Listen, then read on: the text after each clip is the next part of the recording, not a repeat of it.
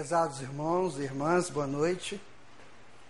Nós temos observado no contato com a sociedade uma tremenda falta de amor, uma falta de orientação, de um sentido da vida por grande parte das pessoas. É um momento muito difícil esse, em que as pessoas quase que se isolam nos seus nichos. Então você tem um nicho, por exemplo, dos, dos ricos, o nicho dos pobres, o nicho daqueles mais ou menos, o nicho dos acadêmicos, enfim, um monte de nichos. E de repente surge o centro espírita, que é uma porta aberta, como o nosso irmão se referiu, né? não só para uma reunião semanal, mas também para um grupo, para um campo de estudos, de aprendizagens. Então surge o centro espírita com uma proposta kardecista e que vai abrir os nossos horizontes o tempo todo. Então não tem uma, um segmento do conhecimento humano que a doutrina espírita não penetre nele com grande propriedade. E nós vemos muitas vezes pessoas engessadas em ideias, em conteúdos, em dinâmicas, e por isso mesmo muito aborrecidas, sem poder estender o seu raciocínio, sem poder crescer no seu campo profissional, porque preso nessas convenções que nós estamos vivendo hoje. Então, o centro espírita, ele surge para nós como um, um, uma porta diferenciada.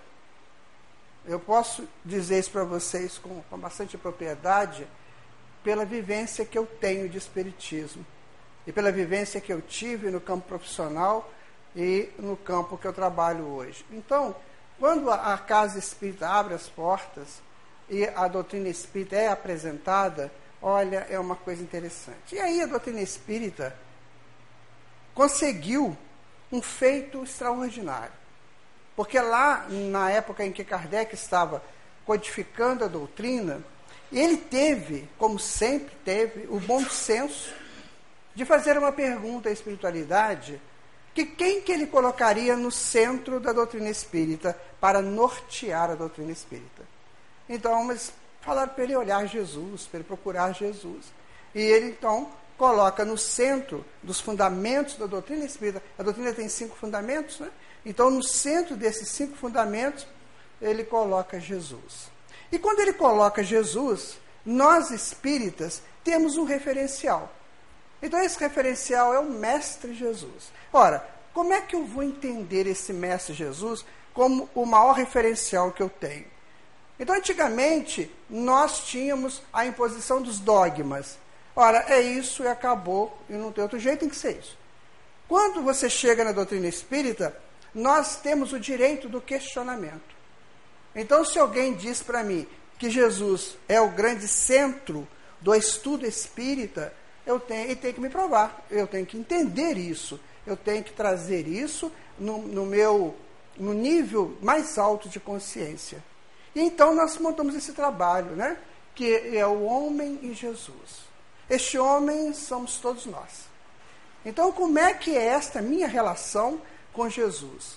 Por que, que ele é o centro de tudo isso que nós estudamos na doutrina espírita.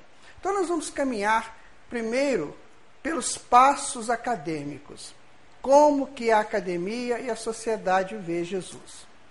E depois, então, nós vamos trabalhar como nós espíritas devemos ver Jesus.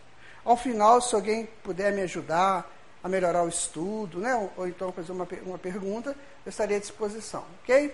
Então vamos lá. A primeira coisa que se coloca, o primeiro ponto de referência sobre Jesus, é o Jesus histórico. É, nós temos é, pessoas hoje, acadêmicos, que questionam, acadêmicos e teólogos, que questionam se Jesus realmente existiu. Então pergunta: Jesus existiu? Ou Jesus é uma ideia fundamentada dentro de uma necessidade do povo hebraico de ter um salvador de si? Então, esse questionamento está muito em voga. Será que esse, essa pessoa, essa personalidade, ela existiu? Essa individualidade divina, ela existiu? Ou isso foi uma compilação de ideias é, de conteúdos de quase pedido de socorro a Deus para que ele se salvasse das suas agruras. É um povo que sofreu muito. Ele começou a se constituir a partir de Abraão, em torno de 1800 a 3.800 anos atrás, e ele sofreu muito desde a sua constituição, desde que Abraão começou a montar ali aquela comunidade, os exílios que ele teve no Egito, na Babilônia, as invasões das suas próprias terras, do, do, do, dos assírios, dos babilônios, dos, dos gregos, eh, depois dos romanos. Então é um povo muito sofrido. Então a pessoa pensa, será que não é uma ideia que alguém criou para pedir esse socorro? Então nós buscamos aqui alguma coisa para a nossa reflexão. Então veio, ele nasceu, veio dos cumes espirituais, por um tempo viver junto ao homem. Quem diz isso é espiritualidade. Então nós temos que começar aí um exercício de lógica. Então, se a espiritualidade coloca uma coisa dessa, é porque a espiritualidade não tem dúvidas. Então nós é que às vezes né, fraquejamos um pouco. Vamos lá. Ele nasceu é, no ano 8 ou 4 né, da, dessa era. Né? E ele foi, foi crucificado em, no ano 29 ou 36. Vocês observam que não tem aqui uma data certa, né? A, a, a, o, o, calendário não coincide muito, né? Então, as pessoas acham que ele nasceu nessa fase e ele então foi crucificado no ano 33, 36, 33. Aí fica uma dúvida muito grande, mas que não vem ao caso. Né? Jesus é a figura central do cristianismo, segundo consta, nasceu em Belém, por ser a casa de Davi. Isaías havia dito que o Salvador nasceria na casa de Davi. José era descendente de Davi. Então aqui nós podemos fazer uma. uma Cadê o Renato? Fiz uma bobagem aqui. Aí nós podemos fazer aqui uma, uma analogia, né? Será que Jesus nasceu mesmo em Belém, né? Por quê? Ele tinha que nascer na casa de Davi, que era. Mas José era de Davi. Era porque vocês sabem que tribo, eles foram divididos em 12 tribos, né? Lá no deserto. E aí essas 12 tribos, cada uma... Renato, ajuda aqui, por favor. Essas 12 tribos, cada uma recebeu um nome, um nome de um patriarca, né? Então tinha Zebulon, tinha Davi, tinha Levi, tinha vários. Então, essas famílias, essas tribos, é, é, que, é que formaram depois, a, é, que, é, é, que colonizaram a Palestina. Né? O Renato, como é que eu pronto aqui? Aqui? Não, para apontar. Tá, não precisa apontar, não. Não precisa apontar, não. Hein? Não? Então, essa, essa, essa, essas tribos que colonizaram. Então, Isaías, ele viveu 800 anos antes de Jesus. Então, ele falou assim: nascerá um cordeiro e que vai é, trazer para vocês a informação. E ele nascerá na casa de Davi. Ora, José morava em Belém, em Nazaré, que era da tribo de Zebulon. Né? Então, como é que Jesus então nasceria na, na casa de Davi? Então, tem essa, esse questionamento, mas que não vem ao nosso caso. Né? Então, uma outra é, coisa que nós temos, a principal fonte sobre Jesus são os quatro evangélicos, evangelhos canônicos, que se somam a outras fontes cristãs, como os evangelhos apócrifos e um número escasso de fontes não cristãs. Estas fontes providenciam poucas informações sobre Jesus histórico. Então, o que nós temos de Jesus é só os evangelhos. É só o que está escrito em Mateus, Marcos, Lucas e João, e no Atos de Apóstolos, o apóstolo que foi escrito por Lucas. Né? Os, e são apóstolos, e os, os, os, evangelhos apócrifos também, como o evangelho de Tomé, o evangelho de Madalena, o evangelho de Maria, e tem vários evangelhos que a, a, na época Jerônimo não considerou como o evangelho. Então ele colocou os evangelhos canônicos, ou seja, que segue um cânon, que segue uma mesma linha de raciocínio, certo? Então por isso que nós temos os quatro evangelhos para falar sobre Jesus. Agora, é interessante que são quatro eh, individualidades diferenciadas. Se você pega Marcos, Mateus, Lucas e João, você vai ver que, mesmo que eles sejam mais ou menos seguindo a mesma linha, mas eles têm exemplo, o Evangelho de João é rico em espiritualidade, espiritualidade né? O evangelho de Lucas é muito informativo. O evangelho de Mateus, ele tem. Uma, Mateus teve uma, uma, necessidade muito grande de mostrar é, essa realidade da vinda de Jesus. O evangelho de Marcos é um evangelho assim de alguém muito grato a Jesus que encontrou com ele, porque Marcos realmente era um garoto de 13 anos quando Jesus estava é, encarnado, né? Então Marcos era aquele menino, filho da, da Maria, da, da, da, Maria Marcos, né? Que foi é, a tia, a, a, a irmã de Barnabé que seguiu Paulo.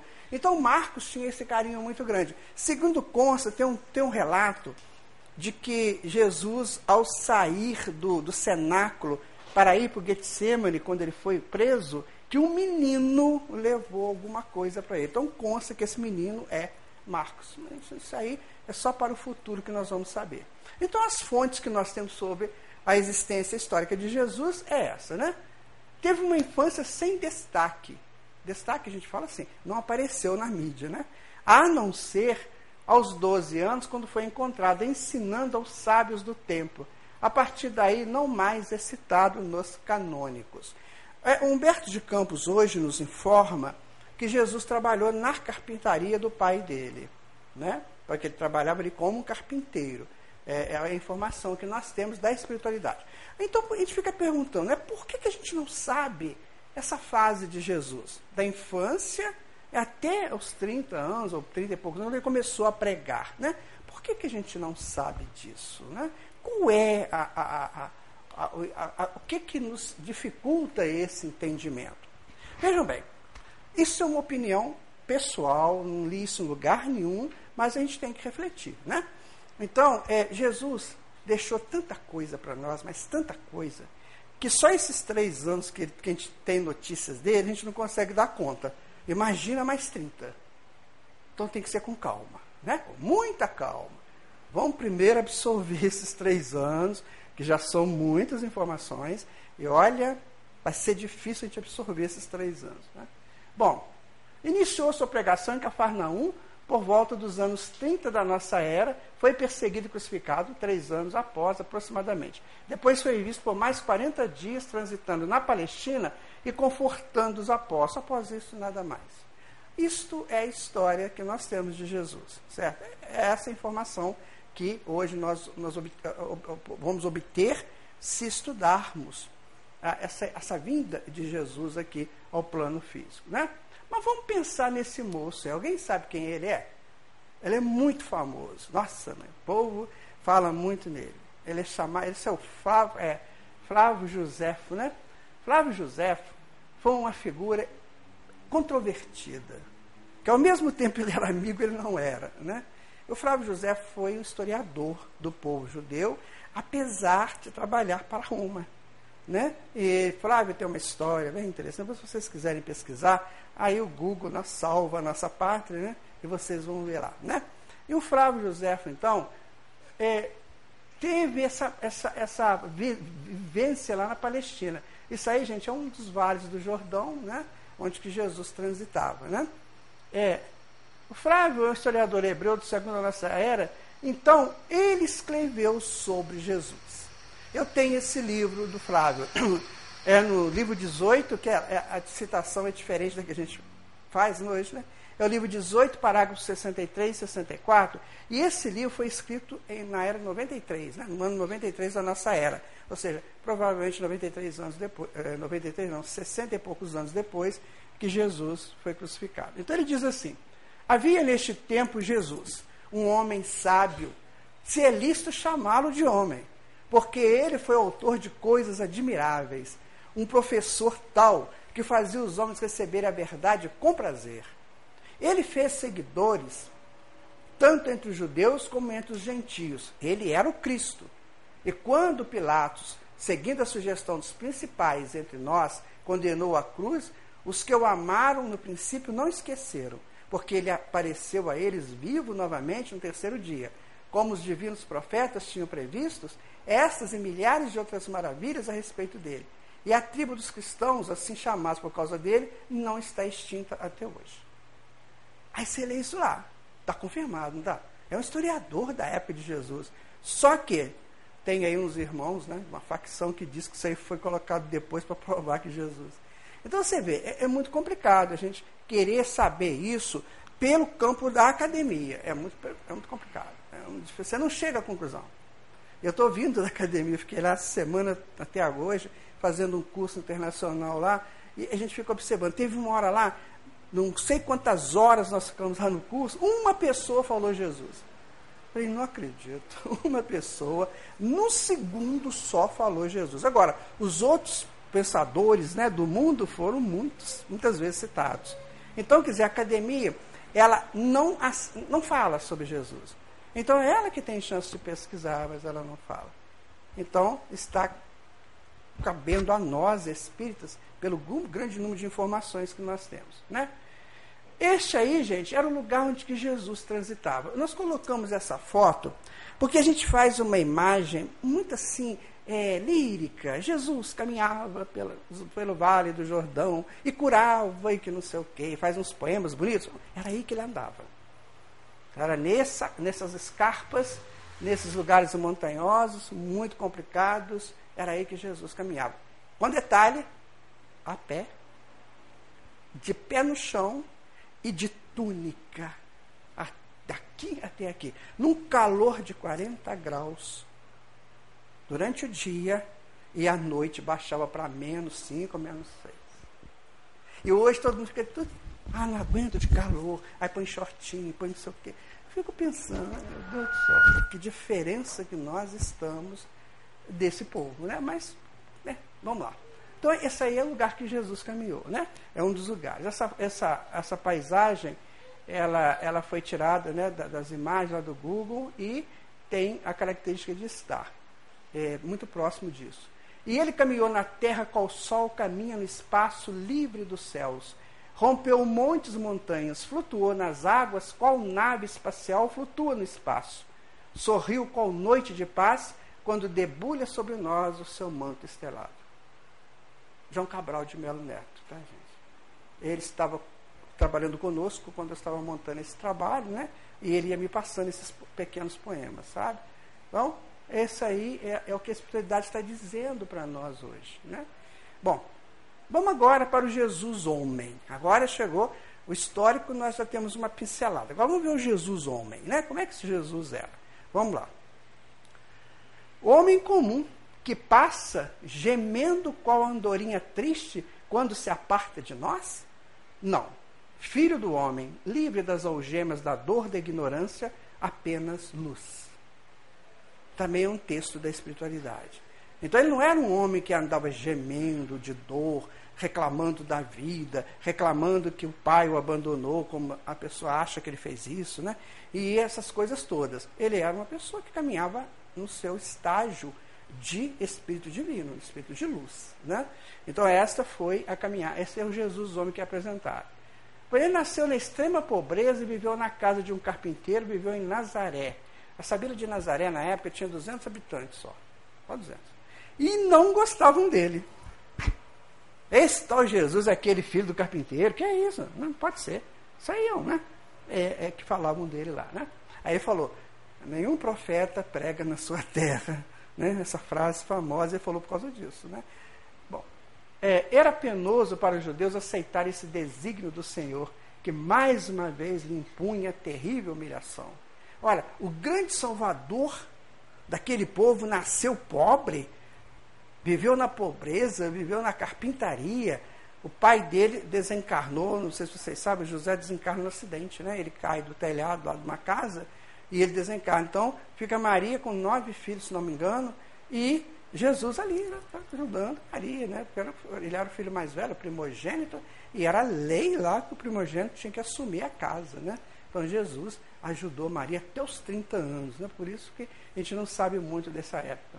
Ele trabalhou com seu pai na carpintaria. Isso nós podemos dizer que sim, porque Humberto de Campos fala isso no livro Boa Nova. Então, trabalhou sim com o pai dele, né? era carpinteiro. Era solícito com todos, ajudando a quem necessitasse. Também é uma citação de Humberto Campos, que muitas pessoas iam à casa de Maria e Jesus é, tinha um carinho muito grande por, por, por, todos eles. E aí Humberto Campos não entra em muitos detalhes, não. Mas nos, nos evangelhos apócrifos constam coisas maravilhosas. Né? Jesus fez assim, muito interessante quando ele era criança, quando ele era jovem. Mas como são evangelhos apócrifos? E Emmanuel, no livro Caminho da Luz, que é um referencial para nós, um referencial histórico para nós, ele não, não fundamenta o evangelho apócrifo, né, só fala dos quatro evangelhos, então é melhor a gente não entrar nesse campo por hora. Pelo menos por hora, vamos nos ater aos canônicos né, e às informações da espiritualidade. Estava sempre a meditar, porém sem deixar de cumprir suas obrigações junto à família. Eu vou citar para vocês um fato que aconteceu com Jesus e João quando os dois eram meninos eles tiveram de ter uns 12, porque eles eram muito próximos à idade, né? João nasceu um pouquinho antes dele. Então eles eram muito próximos, eles eram primos. Só que Isabel e Zacarias moravam na Judéia, que é, que é no sul, e Jesus morava lá no norte, que é na Galiléia, né? Então, houve um, uma época lá que a Isabel foi visitar a prima dela, a, a, a, Maria, né, que era a prima dela. E aí, há um, há um momento muito interessante. Jesus e João, dois, dois meninos, né, eles saem por uma trilha e ficam no alto do morro, porque ela, ela era difícil ter morro, né? morro para todo lado. Então fica no alto do morro. E Jesus assentado vai apontando assim para João. Eles estão conversando e Jesus apontando um monte de coisa e mostrando para João. Então Humberto Campos coloca assim: era o general e o soldado. Será o que eles falavam? Só a posteridade nos dirá. Então, quer dizer, Jesus já conversava com João, que foi o, que o anunciou, né, na época do, do, nascimento dele, na época do trabalho dele, então eles já conversavam ali. E Jesus depois vai dizer que dos filhos nascidos de mulher, né, ou seja, que tem a necessidade da encarnação ainda no planeta, né, da reencarnação, é, é, João era o maior. Então, Jesus conver, conversou ali com o seu grande, com, com aquele que é o maior né, depois dele, aqui no, no, no, no, planeta Terra. Então foi muito interessante essa citação do Bert Campos. Dizia sempre que estava a serviço do Pai, é Deus. Né? Sempre ele falava isso, né? para tirar de nós a dúvida de que ele é, é Deus. Ele conversava, dizia sempre do Pai. Foi um missionário, pregador, curador de feridas. Todo mundo sabe isso, né? defendia a paz, a violência e nunca foi visto descumprindo as normas sociais.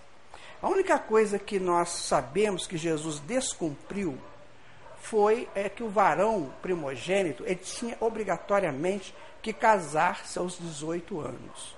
Era uma lei dos judeus. Né? Ele tinha que casar aos 18, a menina até os 12 e o varão até os 18.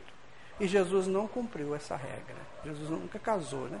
Então, é, foi a única coisa que consta, que ele não cumpriu essa regra. Provavelmente, por ele ser primogênito, a família muito pobre, pode ser que tenha tido ali uma forma de escape dessa, dessa lei que era muito, muito severa lá entre eles. Né? Por que, que eles faziam isso? Porque a, a, a, existia muita guerra. Então tinha que nascer muita gente. Por isso que as meninas casavam com até 12 anos, né? Para poder botar gente no mundo, né? Então tinha que ter essa ordem de casamento exatamente para que os filhos crescessem, para defender, nascessem, para defender também a, a terra. Né? Era um reformador e não um revolucionário social. Eu tenho visto muito, eu tenho lido muitos livros não espíritas e às vezes assistindo palestras de pessoas também não espíritas, de pessoas acadêmicas ou de outras religiões e que fala que Jesus foi um revolucionário. Pode até ter que seja que a pessoa queira dizer isso no sentido carinhoso, no sentido assim de um grande é, é, coordenador de um novo tempo. Mas temos que tomar cuidado, porque revolucionário se, se coloca muito na posição do que está brigando, né? que, que está infringindo regras. E Jesus não foi isso, ele foi reformador e não revolucionário. Né? defendia os direitos da mulher. Olha, ele foi o primeiro que defendeu. Foi o primeiro homem que publicamente defendeu a mulher. Que até então a mulher era objeto, e para vocês terem uma ideia, no, uma, uma das, das questionamentos do concílio de Nicéia, era para, para, para definir se mulher tinha ou não alma. 325 depois de Jesus, no concílio de Nicéia, um dos questionamentos é esse. Vamos definir, mulher tem alma? Porque a mulher era tida como objeto né, para o homem. Ela era, só funcionava para gestar filhos e para cuidar do marido. Né? Era isso, porque isso que mulher vinha no mundo. Ela não tinha direito nenhum, ela não tinha. Né? Tanto é que, que tinha que casar muito cedo para exatamente não, não, evitar qualquer processo né, de prostituição dela. E também, eh, se ela ficasse viúva, o, o, o irmão imediato do marido dela deveria casar com ela. Então, era uma lei, né, mas se defendia a mulher. Eu digo para vocês, mulheres, não fiquem tristes, porque defendeu muito a mulher. A mulher, se, se não fosse isso, a mulher estaria exposta a um monte de tigres, de leões, né, de crocodilos, aí era defendida aí. Né? É, a, a, a, ideia do machismo ela, ela, ela é, é, gestada na questão da hereditariedade. Não sei se vocês sabem disso, né? Por que, que a mulher tinha que casar virgem? Por quê? Pelo seguinte, antes, quando não se tinha o processo do, do, do, do, ajuntamento de bens, por exemplo, eu não cultivava nada e nem ajuntava nada, eu não caçava, né, ou coletava e não ajuntava, mas no momento em que eu comecei a caçar e juntar, coletar, juntar, plantar, juntar, pegar o sal, que era um valor muito grande, né, e juntar, eu tinha um bem. Né? E esse bem ia para quem? Para o herdeiro. O meu herdeiro imediato era o primogênito. Ora, se a mulher se o homem não tivesse certeza que o filho dele era dele, né? então como é que ele ia dar de herança? Então estabeleceu-se a, a regra de que a mulher tinha que casar virgem, para que o homem soubesse que o filho era dele. Então por isso que criou essa, esse, esse, essa coisa, o tabu da virgindade. Né? E aí a mulher seria então protegida pelo homem. E Jesus foi o que defendeu a mulher publicamente. Estava sempre pronto a ensinar. Né? Todo mundo sabe disso. Diziam que era alto, vistoso, cabelos dourados e olhar penetrante. Quem diz é Emmanuel, né? É, tem uma, tem uma, uma teoria seguinte, que, por exemplo, na física quântica, nós sabemos que o observador modifica o objeto observado. Né? Não sei se vocês já viram isso, né? A física quântica mostra isso. Por exemplo, eu posso olhar para essa jovem né, e achá-la linda, maravilhosa. E outra pessoa aqui pode olhar e achá-la feia. Né? Então é muito olhar, é como você olha, como que o outro transmite para você a imagem dele e tudo. Então diz que Jesus ele era visto né, de todas as maneiras. Né? Então descrever Jesus é muito difícil, porque ele era assim muito fácil de ser modificada essa, a sua visão ele. Eu fico perguntando para vocês, se ele era dessa maneira toda bonitona aqui, como é que tinha os fariseus que chegavam lá, né, e ficava tentando ele. Como é que ele foi crucificado, gente? Bateram nele a beça com toda essa expressão aí.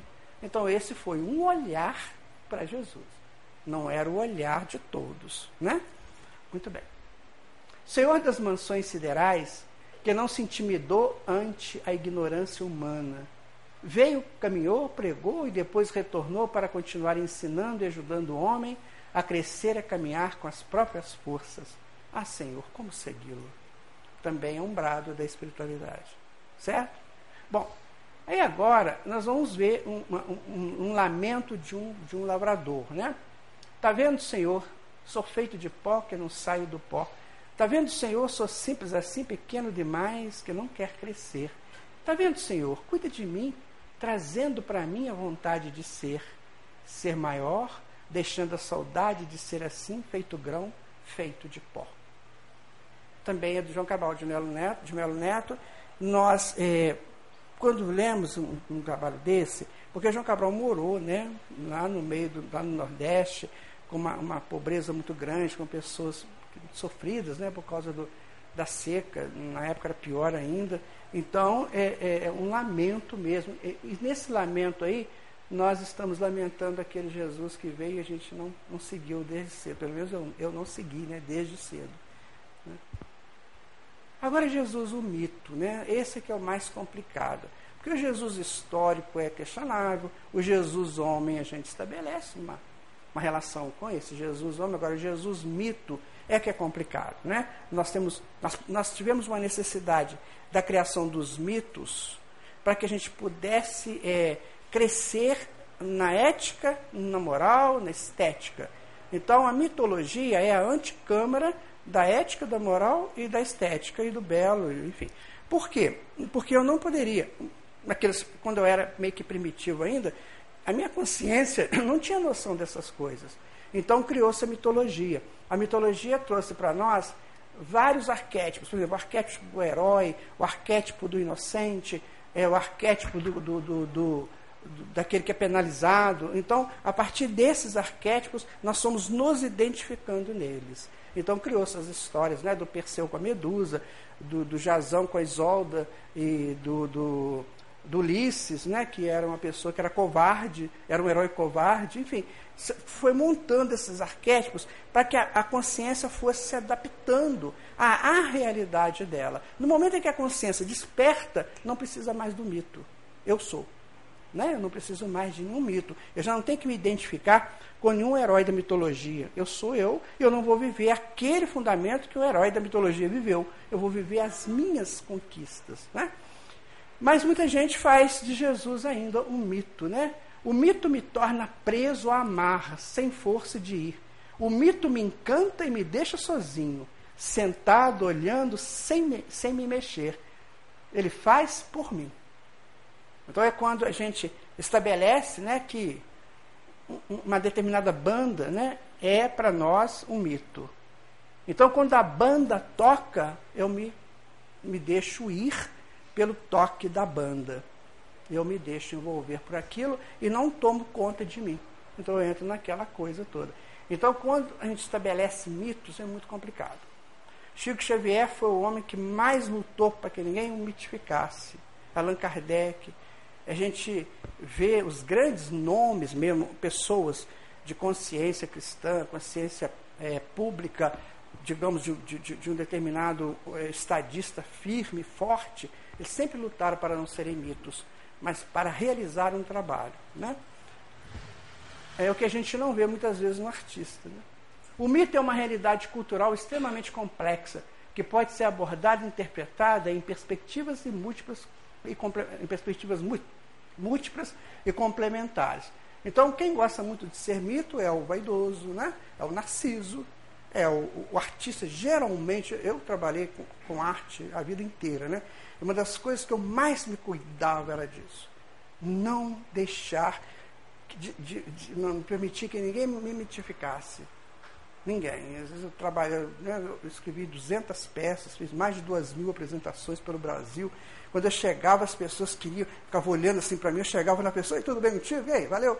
Para evitar essa coisa do mito, né? Porque aí se você se torna mito, você, torna, você se torna responsável por tudo aquilo que o seu é, idólatra né, fizer. Então, se você faz uma coisa errada, ele vai fazer a coisa errada. E eu sou humano, eu erro. Então eu não posso deixar que ele ache que eu sou um mito. Né? Bom, então vamos lá. O mito surge para entendermos coisas ou pessoas profundas. Né?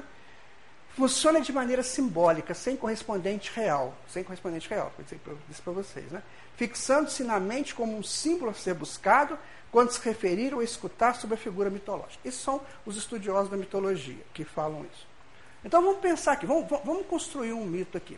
Duas jovens conversam numa mesa de café, né?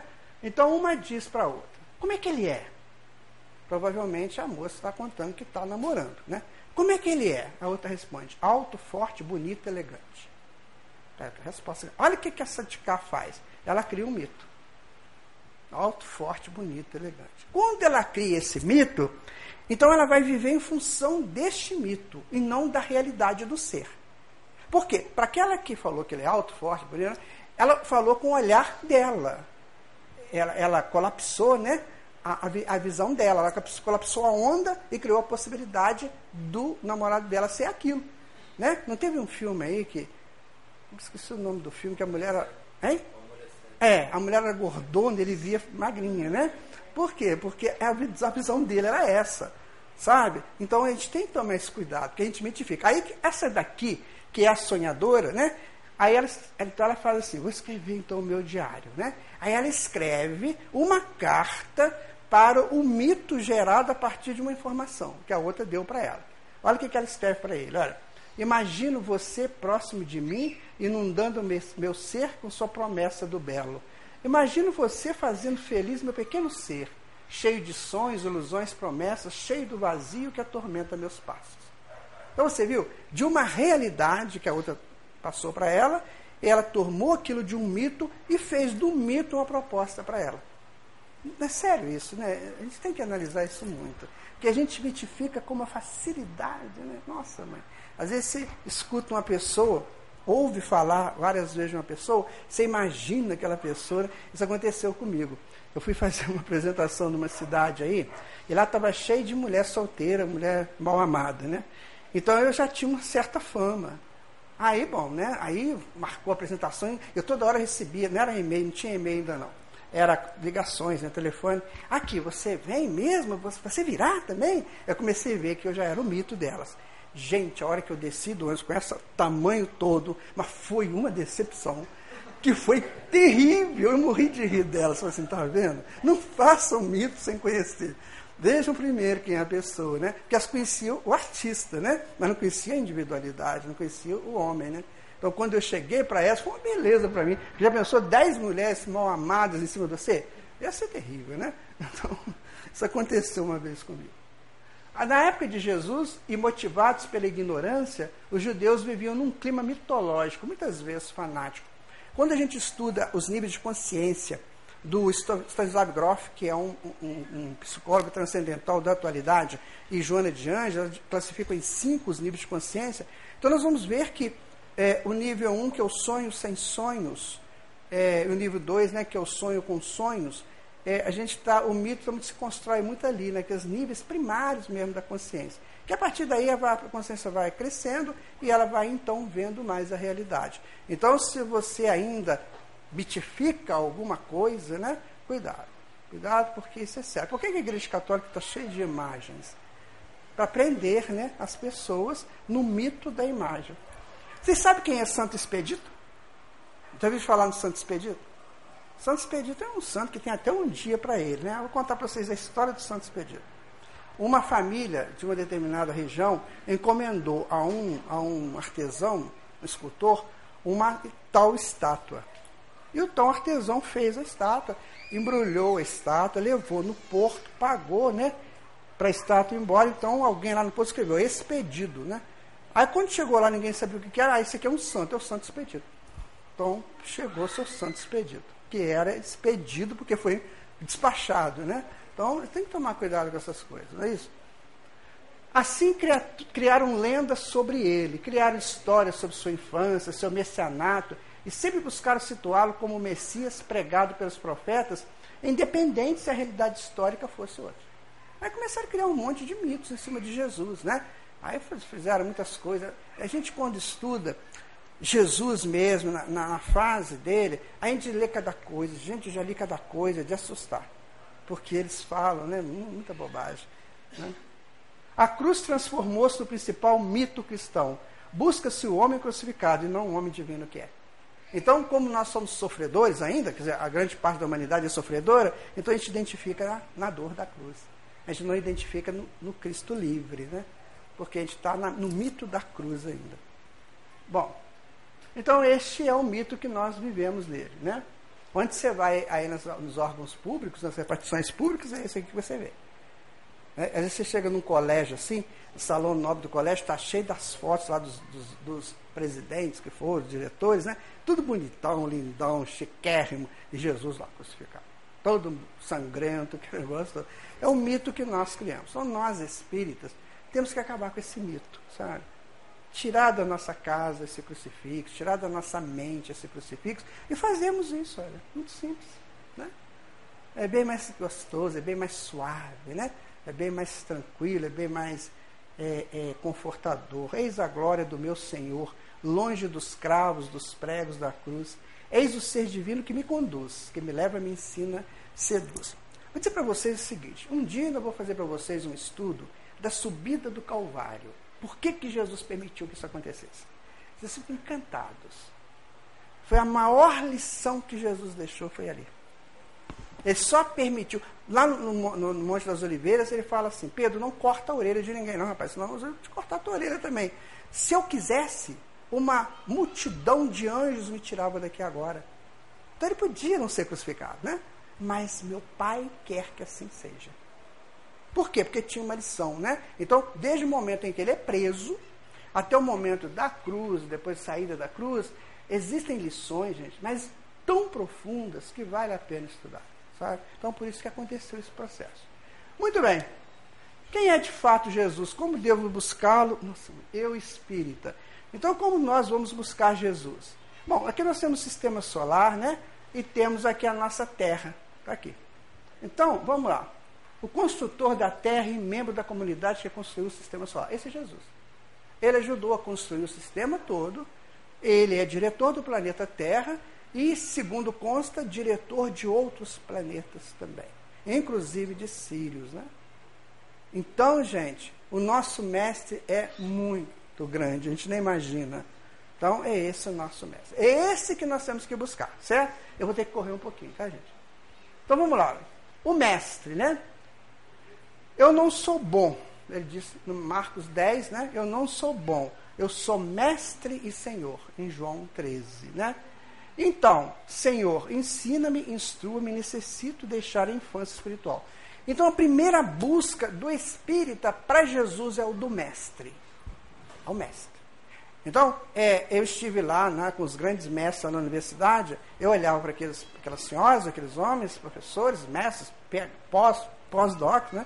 Então eu, eu tinha um respeito muito grande por eles. Mas olha, quando eu pensava em Jesus, é bem diferente. E lá eles não têm esse culto a Jesus, né? Esse, essa, esse carinho. Então nós todos, o ideal para que nós todos começássemos a tabular isso em nós, a trazer como realidade que o maior mestre é Ele. Não é porque o Evangelho seja religioso, o Evangelho não é religioso. O Evangelho é científico, gente. É filosófico e com efeitos morais. Se dá efeito moral, então vai te levar a Deus forçosamente. Né? Porque Deus é a síntese da moral, do belo, do bom. Então, Jesus, ele trouxe isso para nós. Ele não veio aqui para falar, ele não criou nenhuma igreja, ele não botou nenhum banco para ninguém sentar, não é isso? Ele pregava nas praças, ele pregava lá no, lago, ele pregava onde fosse. Né? Ele não precisou de fazer isso. Ele, ele, ele quebrou o, o, o, mito do profano e do sagrado. O que, que era o, o sagrado? É o que está dentro do templo, o profano fora do templo. Então ele pregou dentro do templo e fora do templo, mostrando que tudo, tudo é sagrado. Né? Então é esse que nós temos que buscar, esse é o mestre.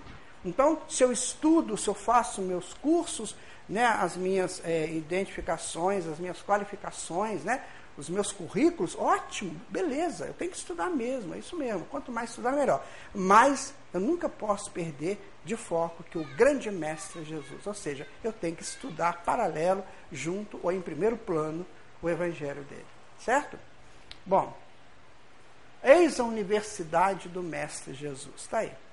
Foi aí que ele trabalhou. Estava preso alguma coisa? Não.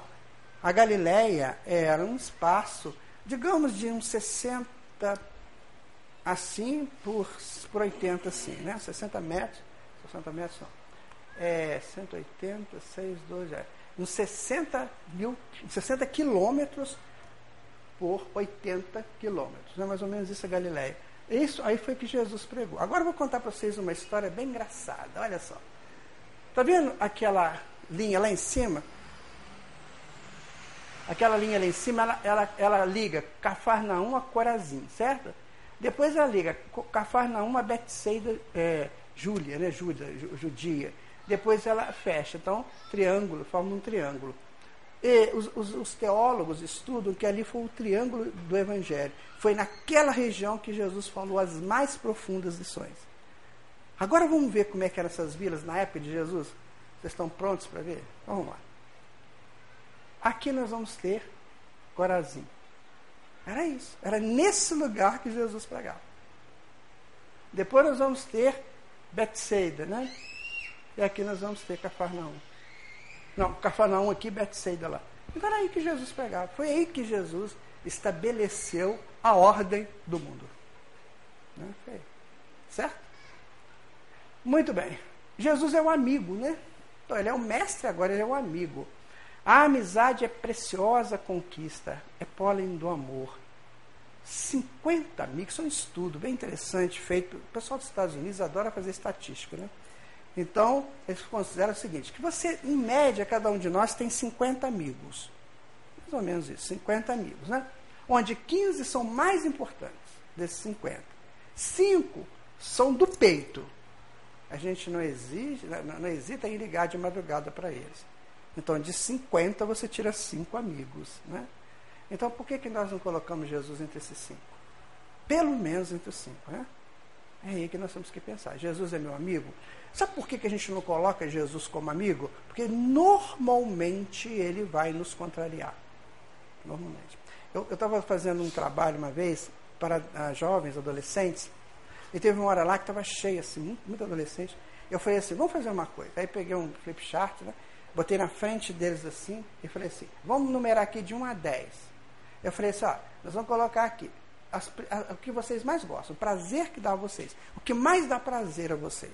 Vamos fazer uma escala de 1 a 10, ok? Aí botei lá, número 1. Aí todo mundo votou, votou, votou. Aí, fechada a votação, deu celular. Botei lá, celular. Segundo, votaram, votaram, votaram. Aí deu tablet.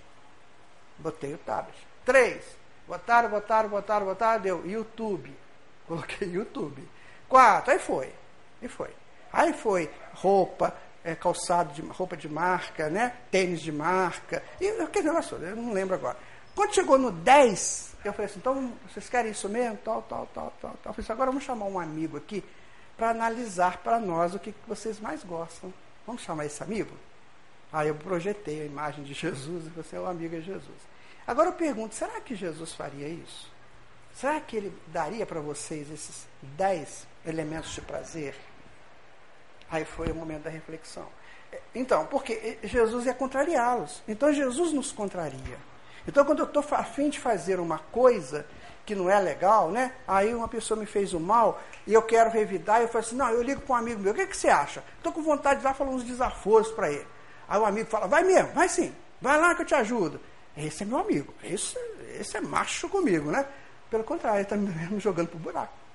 Agora Jesus dirá para você assim, perdoe 70 vezes, sete vezes. Aí você fala, isso não é amigo, não. Eu tinha um, um, parente meu que foi criado na minha casa, sabe? Uma pessoa muito politizada, muito, muito inteligente, né? Fez o seu estudo todo na USP, mestrado, doutorado, e se tornou o, o ícone da América Latina no assunto que ele lida com ele. E aí ele, ele ganhou, sim, ganhou ele, ele teve vários convites, né? Até que ele entrou para uma grande empresa e ganha em dólares. Eu nem sei como é, quanto ganha, nem, moro no Brasil há muito tempo.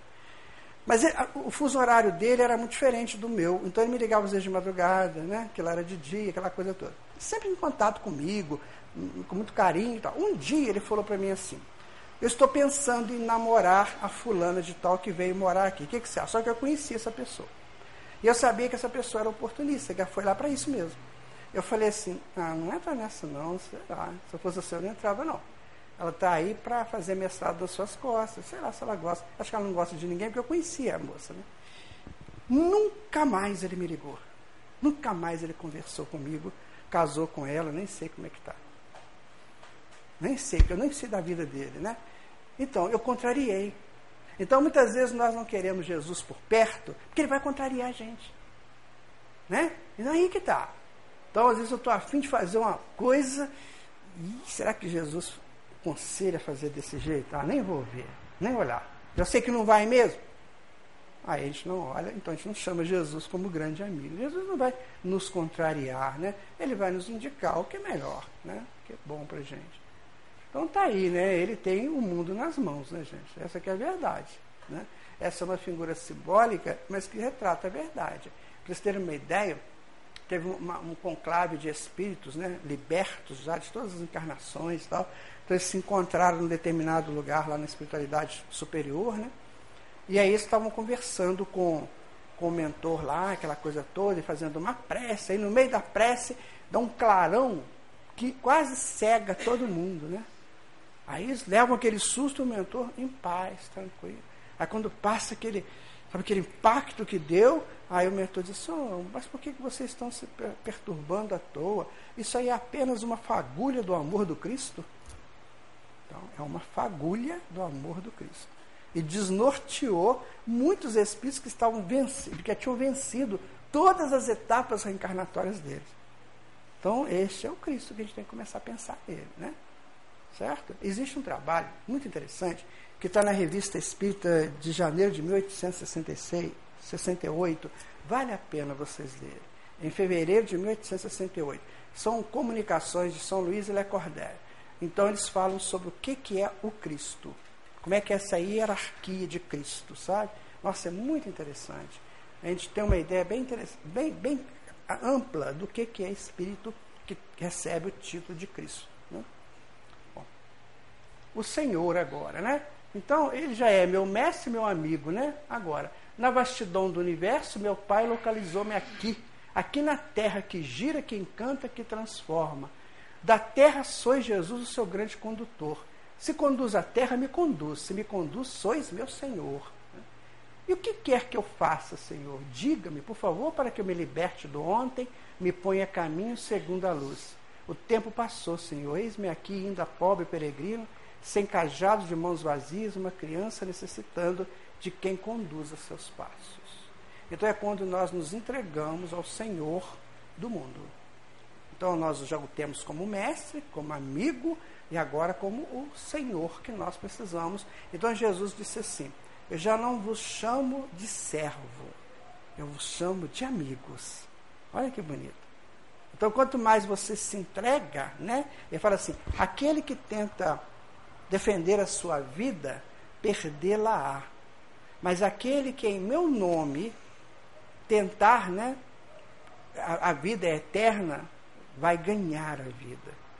Não são palavras dele. Né? E quando, quando a gente lê um Eu cheguei num ponto, gente, quando eu leio um, um texto de Jesus, para mim já não é mais assim, ah, legal. Não, é profundo, marca, marca profundamente. Eu li um dia desse aí uma, uma frase do Evangelho de João, eu fiz, uma, montei uma palestra, onde a gente vai para fazer essa palestra, o pessoal fica assim, não vai não, não vai embora não, continua conversando com a gente. É só uma frase do Evangelho. Né? Então, você vê, então nós temos que começar a nos acostumar com isso, porque na espiritualidade, essas colônias né, é, que trabalham em nome de Jesus, é, todos eles vivem essa verdade. E essa verdade vai se estabelecer aqui no plano físico. Então, ou mais hoje ou mais amanhã, isso vai estabelecer aqui. Então ficarão aqui apenas espíritos que queiram viver essa verdade, né? essa verdade cristã. Né? Agora, sei Jesus, seu, sois o meu grande Senhor.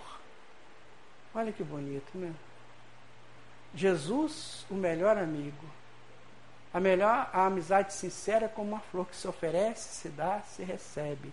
O amigo leal é aquele que vai, que fica, que volta, sorri, chora, conta, canta, fala, escreve e nos ama. É interessante a gente entender que, que Deus não quer nos punir, não nos pune. Há uma pergunta no livro dos Espíritos se Deus castiga. Então a resposta é que não, Deus não castiga ninguém. Mesmo porque castigo, se você for analisar a, a, etimologicamente a palavra, ela significa é, consertar, né? consertar o que foi feito errado. Mais ou menos isso. Não, não é questão de castigar, é consertar. Então nós temos que entender o seguinte: a Terra é uma escola, né? uma grande escola. Nós estamos morando nessa escola porque ela tem as características que nós temos internamente hoje. Então, tudo que nós temos internamente, o externo tem, para nos oferecer, para nos, é, para nos dar força, para a gente evoluir. E tem que ter um diretor desse, desse, dessa escola, esse diretor é Jesus.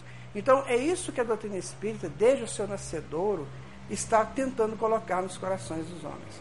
Essa, é, a, essa é, presença de Jesus como grande governador, o grande diretor do planeta e o grande instrutor do homem e ele não pune, ele não nada. Então, tem pessoas que estão esperando Jesus agora, que diz que ele vai chegar, né? Que ele vai chegar numa coisa muito grande assim, né?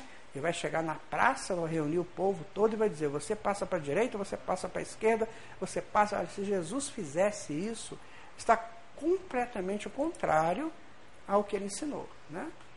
Porque quem que vai fazer essa seleção?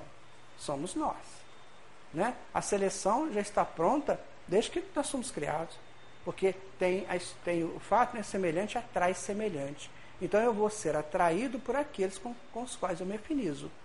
Então essa grande seleção é feita assim. Né? Então eu gosto, por exemplo, ainda de um determinado tipo de comportamento, então eu vou ficar naquele. Eu, eu, me, eu vou me sentir atraído para aquilo. Né? Eu não vou me sentir atraído por esse comportamento. Então eu me seleciono. Não vai ter nenhum que vai selecionar a gente. Então nós vamos viver esse momento da seleção. Né? Os espíritos que estão desencarnando já estão sabendo se vão poder continuar por aqui, ou vai ter que fazer um estágio fora para depois voltar. Isso tudo pode acontecer. Né? E aí termina então o nosso estudo. Né? Vocês nós pegamos, estão fazendo uma síntese, a gente pegou o que se fala sobre Jesus hoje, que é o Jesus histórico, o Jesus homem e o Jesus mitológico. Então a gente estudou que isso tudo são propostas, né, premissas, e a gente não tem uma certeza, mas nós espíritas devemos buscar esse Jesus, né? Mestre, Jesus amigo e Jesus Senhor. Por quê? Eu preciso de quem, de quem me. Ah, é aqui, depois que eu fui descobrir. Lindo, né? Eu preciso de quem é, me instrua. Eu preciso de um grande amigo. Eu preciso de um Senhor que me fale do meu Pai. Né? que é Deus. Então nós temos essa figura em Jesus. Alguma pergunta, gente, alguma colocação que vocês pudessem fazer para mim? Para me ajudar nesse trabalho?